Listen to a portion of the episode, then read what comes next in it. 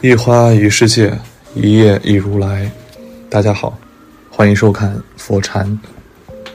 今天和大家分享的是，想必我们都知道佛家有句人尽皆知的名言：“色即是空，空即是色。”这句话看似短短八个字，但却蕴含着洞悉世间事物的哲理。可许多人对此都有着很大的误解，认为色是指美色，意思是不受美色所诱惑，这完全误解了这句话的本意。这句话的真正意思是说，事物是不存在我们所认为的那样，具有好坏之分。色字也并不是指美色，而是指所有可见的事物。而所谓空，并不是说这个世界的万事万物都是空的。而是说，我们赋予万事万物的内涵是空的，即虚幻。内涵就是一种抽象的但绝对存在的感觉，是某个人对于一个人或者某件事的一种认知感觉。一事物的内涵，心理学家保罗·布鲁姆就认为人的一个特性就是特别重视事物的内涵。比如说，一双鞋在商店你一百元就能买到，但如果这双鞋是李宁穿过的。那就能卖好几万。再比如结婚戒指，戒指本身只是个戒指，但当你戴了许多年后，它对你的意义就很大了。而心理学家罗伯特·扎荣茨则进一步认为，其实我们看任何东西都会自动赋予意义。比如看到最新款的 iPhone，我们会联想到一种高级的优越感；看到红色警示牌时，我们会联想到危险。总而言之，你对一切事物都是有感情的，而这种感情的产生，按照作者的理解，自然选择要求我们对周围事物迅速做出好坏评判，这样才能有利于生存。比如夜晚人少的时候，我们会尽量避免走漆黑的小巷，因为我们判断这里很可能有潜在危险，这是一种维持生存的天性。而底层情感是恐惧。再比如，看到一个帅哥或者美女，我们就会着想去接近，因为有利于繁衍。这其中的情感就是兴奋。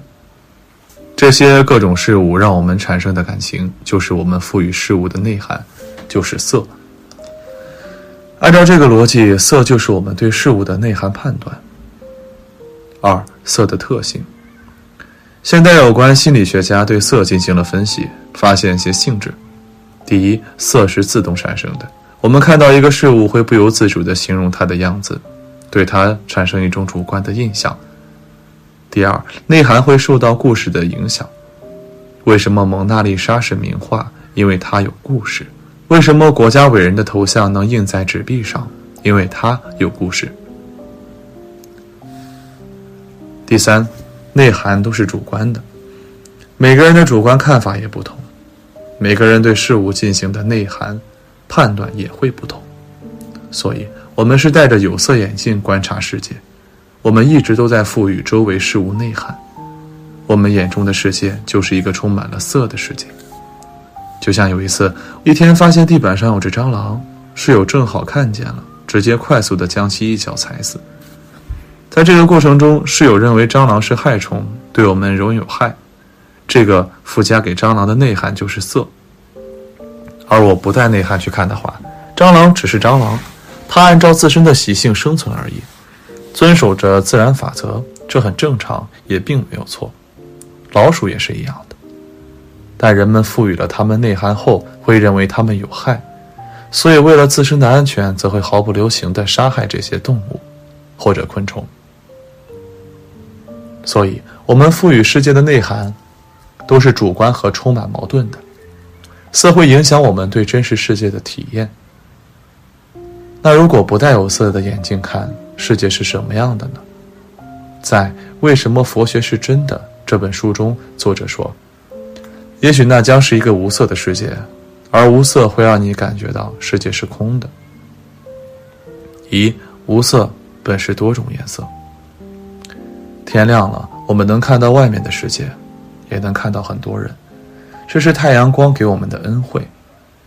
太阳光如果不去分解，那就是白色的，非常透明的。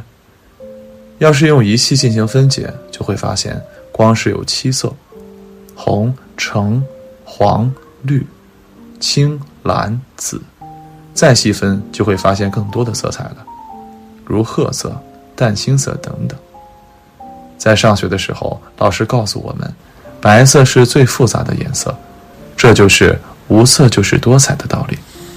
类似的道理还有很多。我们吃饭的时候说一碗饭一顿饭，如果你拆解一番，就会看到柴米油盐酱醋茶，闻一闻还有不同的香味，甚至你会发现，饭菜是色香味俱全的。其实无色无味是一种做人的境界。如果你被表面上的东西迷惑了，就是无明，说明你单纯的看到无色，而没有拆解事物的本身。当你把事物拆解成很多东西的时候，你就没有疑惑了。比方说，一个闹钟你拆开了，又重新安装好了，就不再觉得有多神秘了，算是悟透了。无色的境界，就是让你有一种条件反射，看到任何东西都能心中有数，不被其迷惑。二空色，待人无差别心。色即是空的词语解释里有这样一句话：上乘人一切无住，无分别心，亦无无分别心。至于言语道断，清净光明。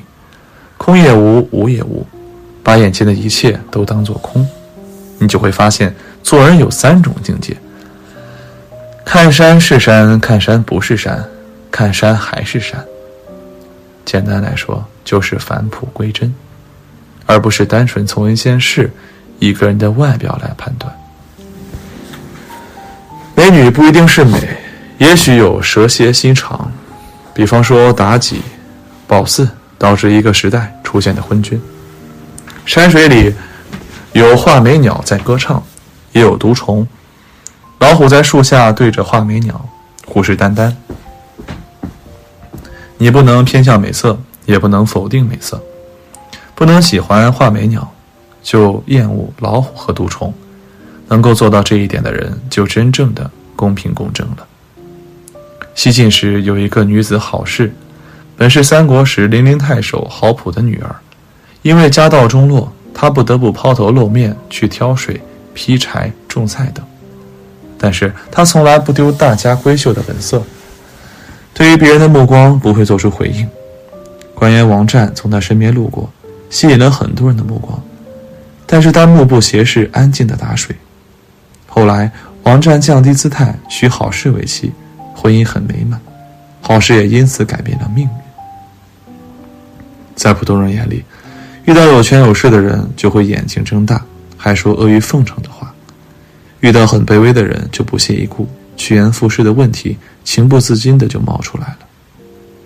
不管是单位上还是亲戚朋友交往，习惯性的去追求利益，认为比自己更强的人会拉自己一把，而事实上比自己弱的人才是真正成全自己的人。比方说，你要创业致富。选择客户很重要，但是你更要明白，是你手下的工人支撑了你的事业。工人们是弱者，但是没有他们，你的财富就是无根之木。不积极于贫贱，不积极于富贵。保持这样的心态，你就能正常与人交往了。看待外界的物体，也不会一惊一乍了。看到任何价格的车，都是代步车。而不是盯着价格发出一声尖叫。吃红烧肉或者白菜就是填满肚子，非常快乐，而不是挑三拣四。三不色是人生无欲则刚。一般的人认为色即是空，主要是劝导我们不要好色，也有一定的道理。人生百年，谁都会变老，美女也会变成大妈、老太太，最后我们都是一堆黄土。你爱别人的青春，却不爱别人的老年，这是忘恩负义。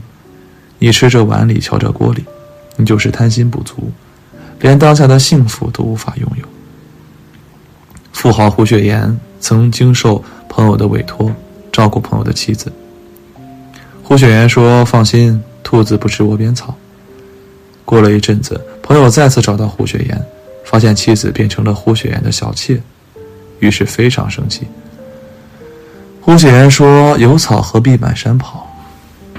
人性的丑陋面立马就暴露出来了。我们要悟透色即是空，就要把丑陋面去掉。不管是好色还是贪财，都要适可而止。你不去贪图多余的东西，自然就会少麻烦。就是脏水泼到你身上也没有关系。人是问心无愧的，这就是人最刚强的地方。做人最怕的不是没钱，而是理亏。心乱了，啥事都不成功。时有风吹翻动，一僧曰风动，一僧曰翻动，议论不已。慧能进曰：非风动，非翻动，仁者心动。到底是外物在动，还是自己在动？这是一门学问，也是做人的定力。如果你做到了心静如水，就会发现，一切都是空空如也，一切又能为己所用。平静的湖面会倒映周围的一切。宽大的心会容下全世界，内心有空就永远不会盈满，因此可以持续容纳。如果觉得满了，就放手，腾空自己。做人无色无味，多姿多彩。今天的分享就是这些，非常感谢您的收看。喜欢佛山频道，别忘记点点订阅和转发哦。在这里，你永远不会孤单。